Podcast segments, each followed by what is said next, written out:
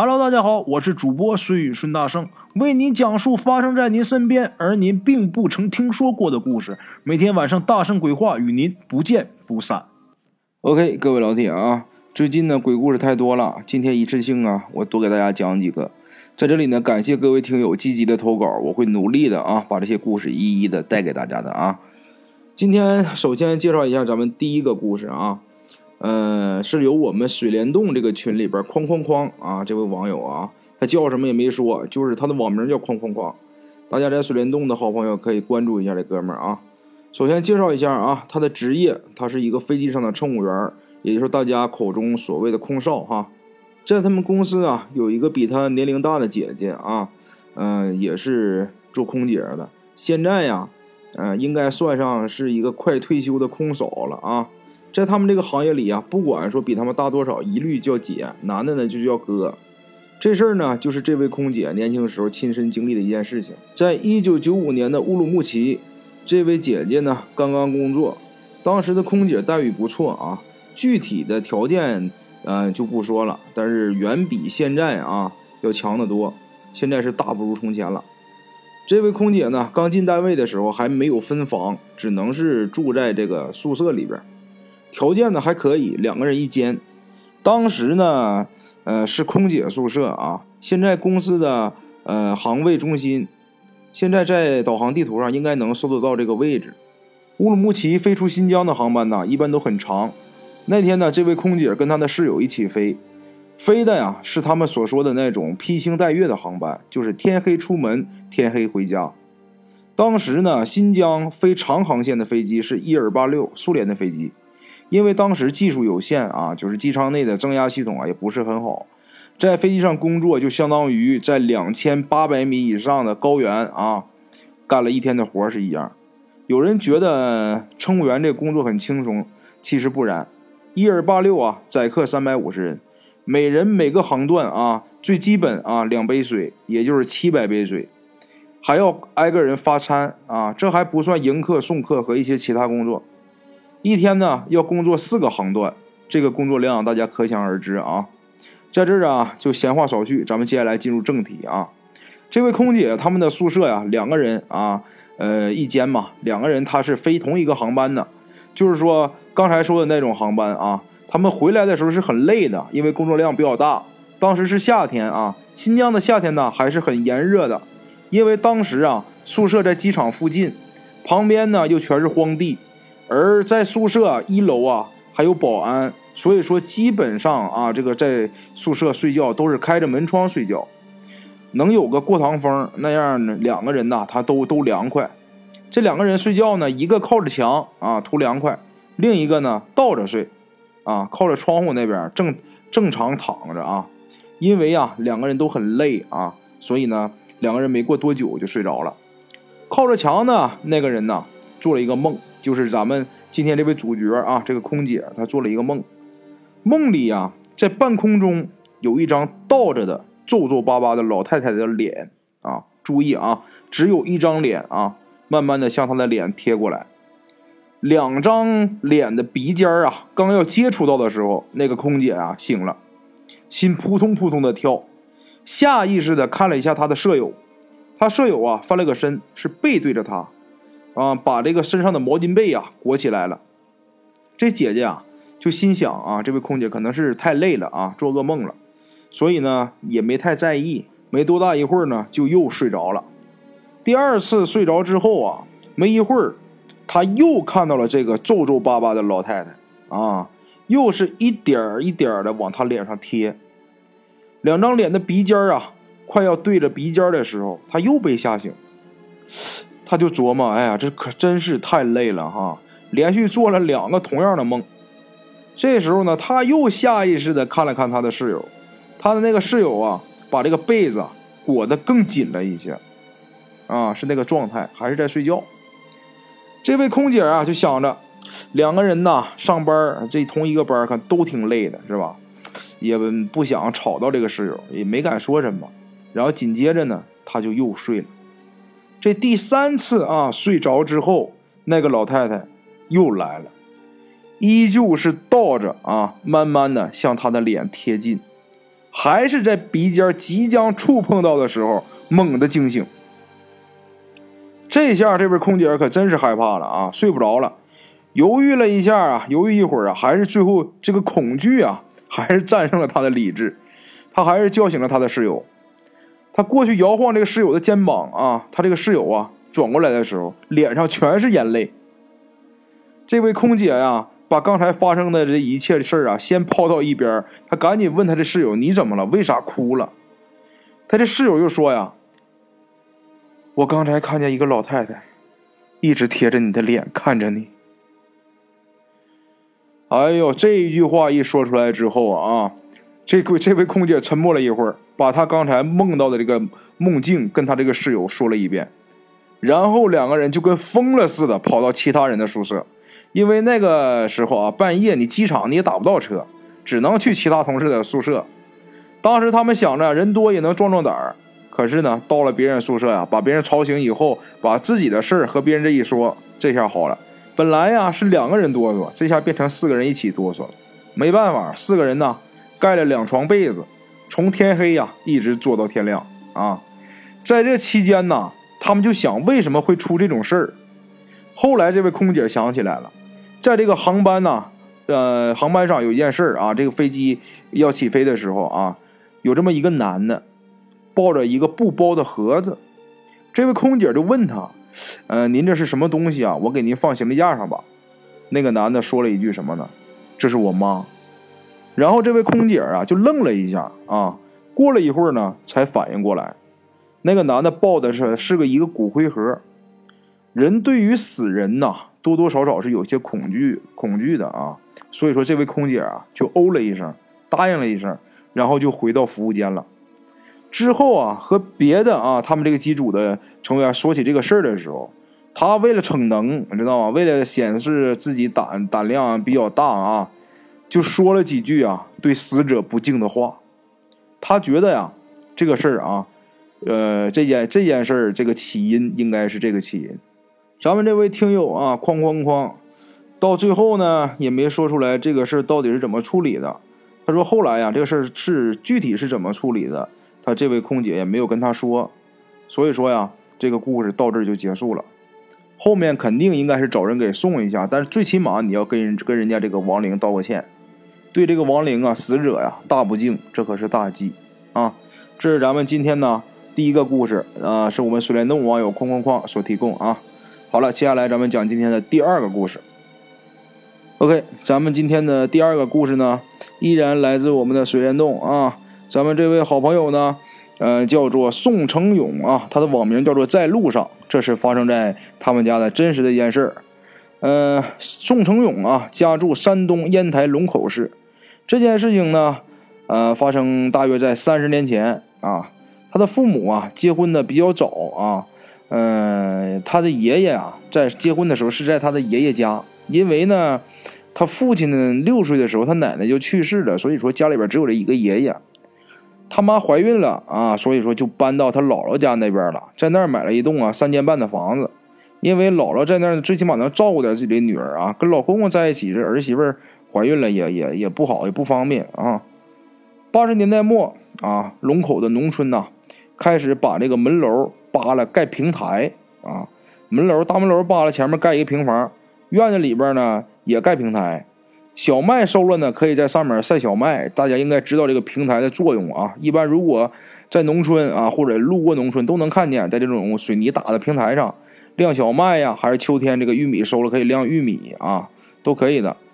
然后所以说他父母啊也商量，就把前面的门楼扒了，也盖个平台吧。山东啊，以前这个呃墙上啊抹的是这个石灰膏，这个石灰膏呢是农村做呃做这石灰膏要自己挖个大坑啊，在这个石灰啊里边放水。这个石灰跟水的反应呢，就是他自己呀就熬这个石灰，就就这个咱也不懂这什么化学反应还是怎么样啊，他自己就熬成这个石灰膏了啊。然后呢，把这个石灰膏跟这个沙子啊掺到一起和一下，然后抹在墙上抹平，就跟现在这个刮大白似的啊。但是当然没有现在的材料好。宋成勇他们家呀就住在他们村啊最南面的一排，房子前面呢就是一片庄稼地，他父亲呢。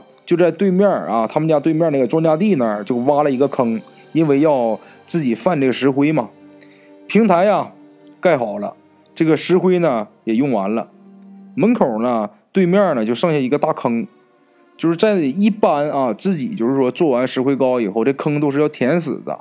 他家那坑呢就没填，就一直在留着留在那儿了。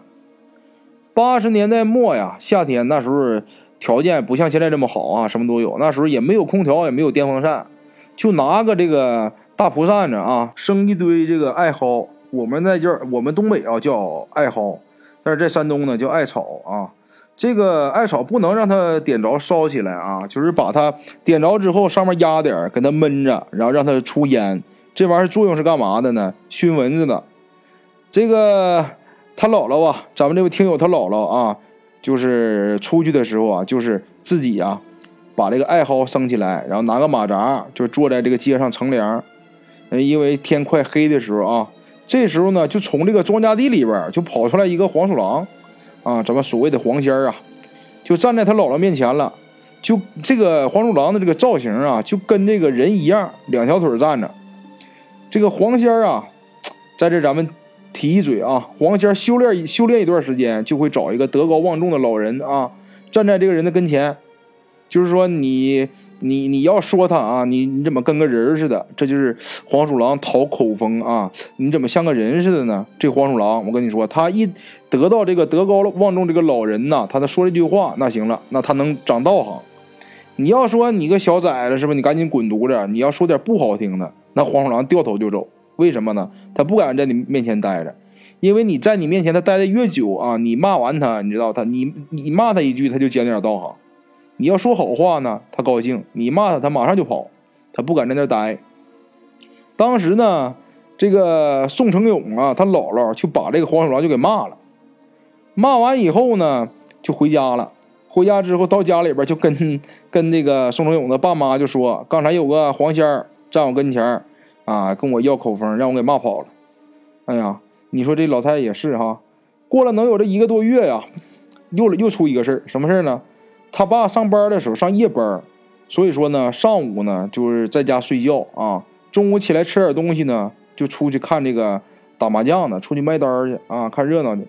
这一开门还没出门呢，在他家正对面这个石灰坑里边，就有个小黄鼠狼在坑里往上跳啊。因为这个坑太深了，这小黄鼠狼啊，蹦也蹦不上来。他父亲呢，就看着小黄鼠狼，就说什么呢？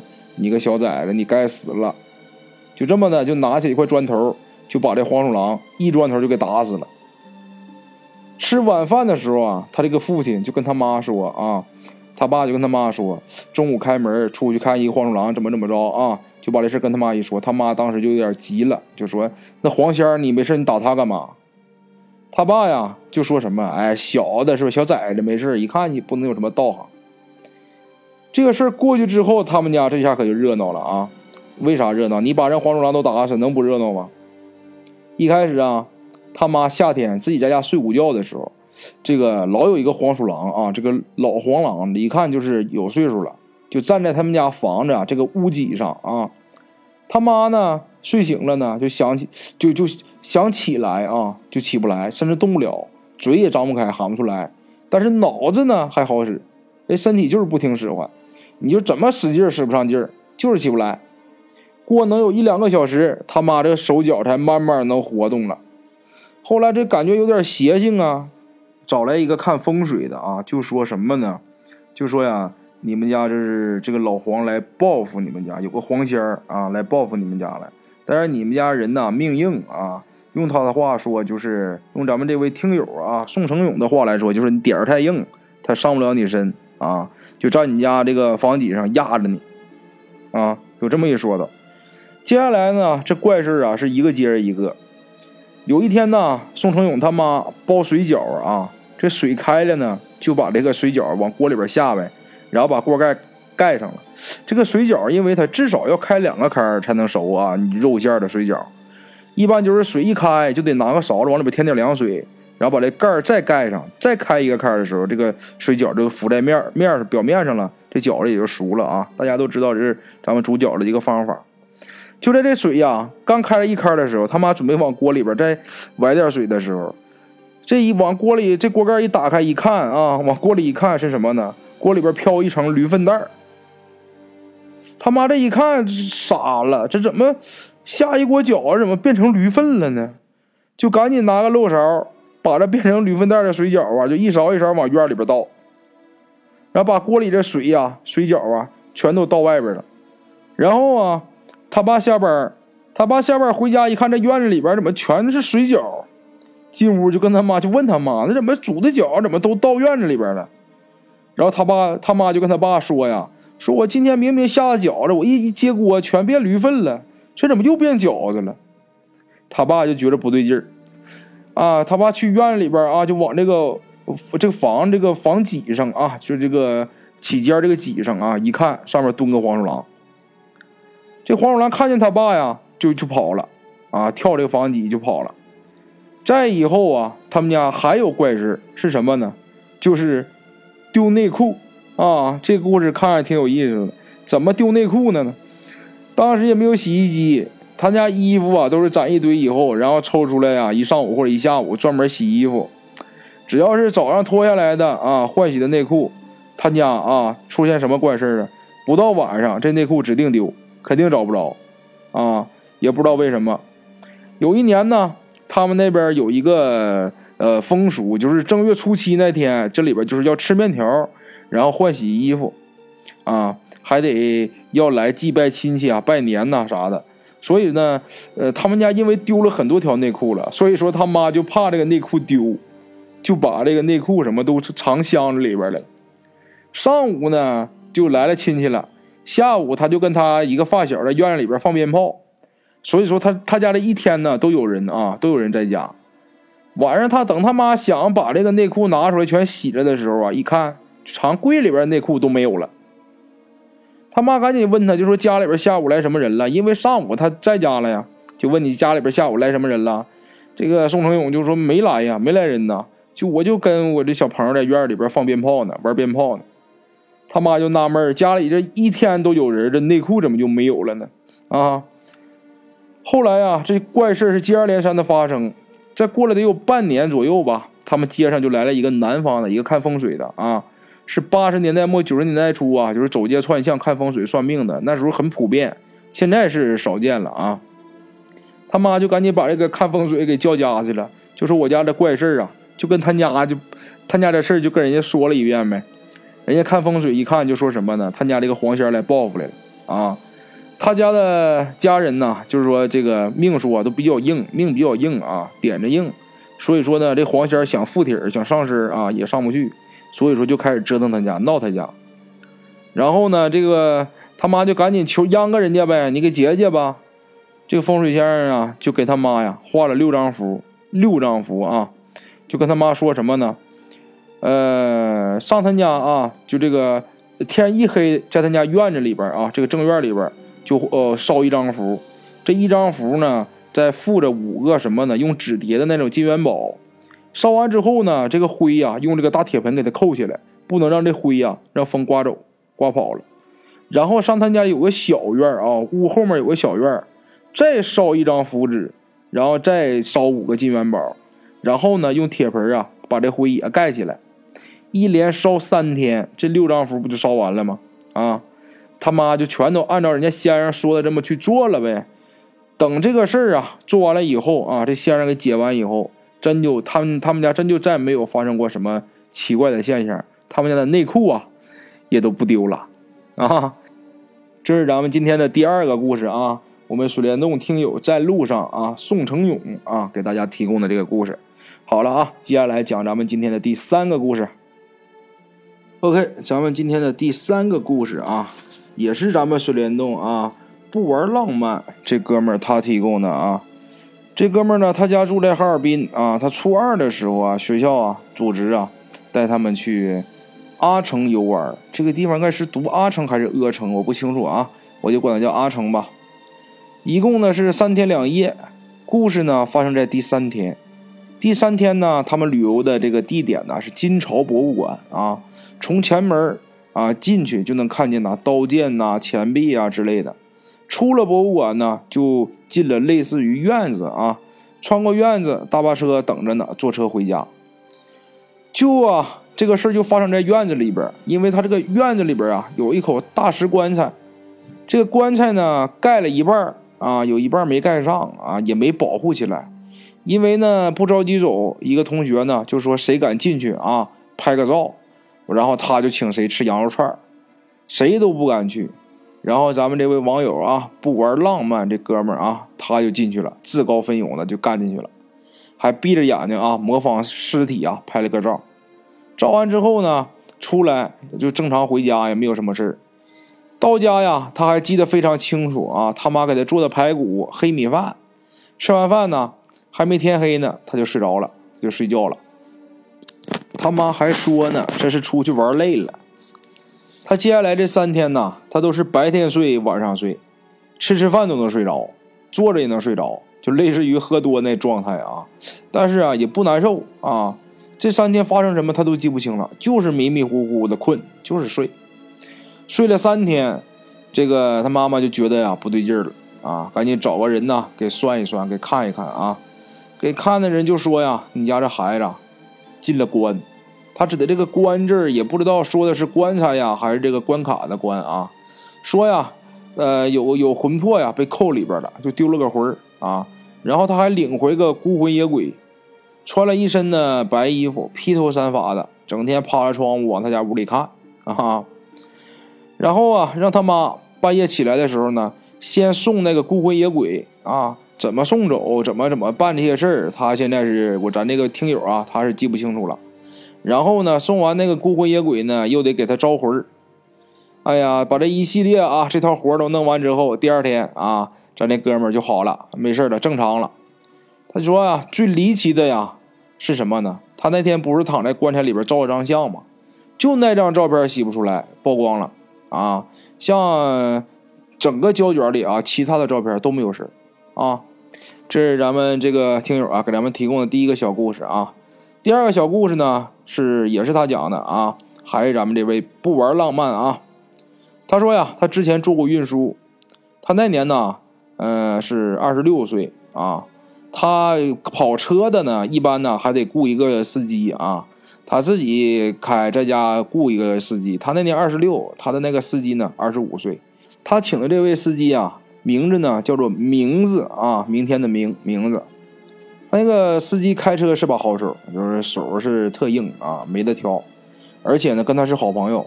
这人呢也没有啥缺点。如果要是说非得说缺点吧，就是说什么呢？有点抠门有钱呢不给自己花，不给哥们花，不给父母花，给谁花呢？给异性朋友花啊。刚给他开完工资两天，他就能给照光，就能给花了。然后咱这网友说呀，说这他这个朋友啊，他请的这个司机朋友，嗯，他的异性朋友呢都是纯朋友，说不可能有那些乱七八糟的事儿。为什么呢？因为这个名字这个人呐有生理缺陷，他不发育。二十五岁的小伙子啊，发育的还没有那小学五年级的小孩儿那个下面发育的好呢。这个事儿是发生在二零一一年十二月左右啊，名字。他那那天特别稀奇，给自己买了一身衣服，然后又做了个发型，这是他从来就是不可能有过的事儿啊！那什么时候也没没也没说出这么大个血啊，给自己收拾收拾，打扮打扮。他自己啊还念叨呢，还说呢，换个发型啊，换个心情啊。出事的那天呢，是在二零一一年的十二月十六日那天，他俩呀就是早上五点多出车啊，开始发车。在上午十点返就是返回的路啊，他已经去完之后又回来了。返回的路上是一段乡村路。那天呢，笔直的一条公路，就是也没有雾霾，也没有冰雪路面，也没有超车，也没有会车，也没有躲避的行人。就这么说吧，就能见度里边，公路上几乎是啥都看不见。然后呢，这个名字他开车，咱这个听友啊，就坐在这个副驾驶抽烟。开着开着，他就冷不丁说了：“完了，说这么一句完了。”然后咱们这位听友啊，就眼看着他就是匆忙打着方向盘。咱听友往前看了一眼，就几乎啊，感觉啊，都已经是这个大树就在眼前了。然后他就是本能反应啊，用手这一捂头，然后就啥也不知道了。等咱们这位听友啊不玩浪漫，等他醒了以后，大概都是七八天左右的时间了。他呢住在哈尔滨市的一家大医院里边啊，他父母啊告诉他说名字啊送到医院半个小时人就没了，人就死了，是肝脏碎了，这肝脏直接撞碎了，而且无其他任何的外伤。你说怪不怪？外边一点伤没有，而咱这位听友是什么呢？外伤无数，内脏一点事儿没有。经过将近一年的调养啊，他才嗯完全康复。事后呢，也跟这个老司机曾经也聊过，他被这老司机啊都认为这件事很费解，都说不可能出事的玩意儿，结果就出事了呢。后来呀，老人说，说名字啊是童子命。这个童子命是什么呢？也就是说，他在童子身的时候，他就得死，啊，好了啊，这是咱们今天呢这三个故事啊，就算给大家讲完了。今天就先讲这些吧。这个故事实在是压的实在是太多太多了。咱们投稿的好朋友啊，不要着急啊，像咱们舒涵啊，还有瘦皮猴，呃，松树林啊，嗯，晶晶。还有我们的心宽无处不投缘啊，还有，嗯，单宇轩呐，等等等等吧，我就不一一介绍了吧，这太多了，这故事真的太多了，压的太多了。还有咱们批八字的老铁们，你们放心啊，只要你们给我发过来的八字，我都存下来了，我一一都会给大家说的。像今天给大家讲这个故事吧，这三个故事吧，也都不太怎么完整啊，也并不是说怎么呃特别特别的精彩。但是这些故事呢，贵在真实，都是我们这些好朋友亲身经历的。嗯，像这种故事啊，我也都会给大家讲出来。我会花几集的时间把这些故事给大家好好整理一遍，然后再给大家讲讲一遍啊。在这里提一嘴啊，各位老铁们在投稿的时候，尽量选择用文字的方式给我打字啊，因为发语音的话，这个东西我得来回反复的听。你要有文字的话，我也方便整理啊。咱们批八字的各位老铁们啊，不要着急。我一天呢多批两个，尽量的抽时间给大家，呃，把这些事儿，把这些压着的这些八字啊，呃，一一直积压的这些没给大家解的这些，给大家说一说，都不要急啊。最近呢，咱们喜马拉雅的粉丝啊，现在已经涨到四千多了，还有微信里边还有四千多，现在八千粉，八千粉丝。每天我在睡醒的时候，我的手机上都有一百多条消息啊，就是反正干嘛都有，闲聊的也有，还有。投稿的还有干嘛的？可能有的时候给大家回复消息的时候不是那么及时，各位老铁们千万别挑我理啊！现在咱们在喜马拉雅上啊，我的故事现在一天每天的点击率啊都能达到六千加六千以上了。还记得我刚开始的时候，我的故事每天点击率只有几个的时候，十几个的时候，到现在每天有一六千多个啊！我现在的工作量肯定跟之前是不一样的，就有各位啊招待不周的地方，各位多多包涵啊！今天呢，咱们先这样啊！感谢各位老铁的收听哈。OK，今天咱们的故事就到这里，感谢各位听友的支持。我的投稿微信是幺八七九四四四二零一五，欢迎各位好朋友投稿交流。另类的放松，别样的享受，每天午夜我在这里等你。